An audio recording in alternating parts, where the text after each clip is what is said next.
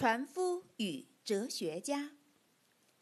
一个船夫在湍急的河中驾驶小船，船上坐着一位哲学家。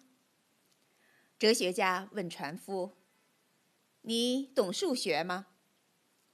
船夫说：“不懂。”你的生命价值失去三分之一。哲学家说：“那你懂哲学吗？”更不懂。那你的生命失去了二分之一。正当哲学家和船夫继续交谈时，一个巨浪把船打翻了，哲学家掉到了河里。这时，船夫问：“您会游泳吗？”哲学家喊道：“不会，不会。”船夫说。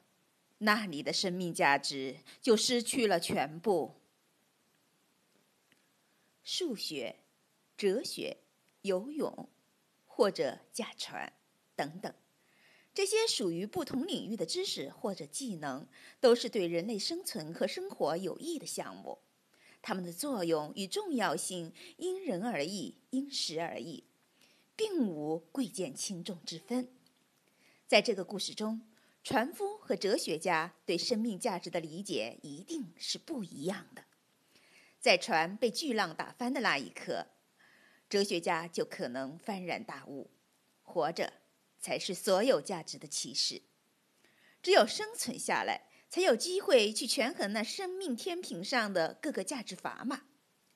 在生死存亡面前，能解决实际问题才是最重要的。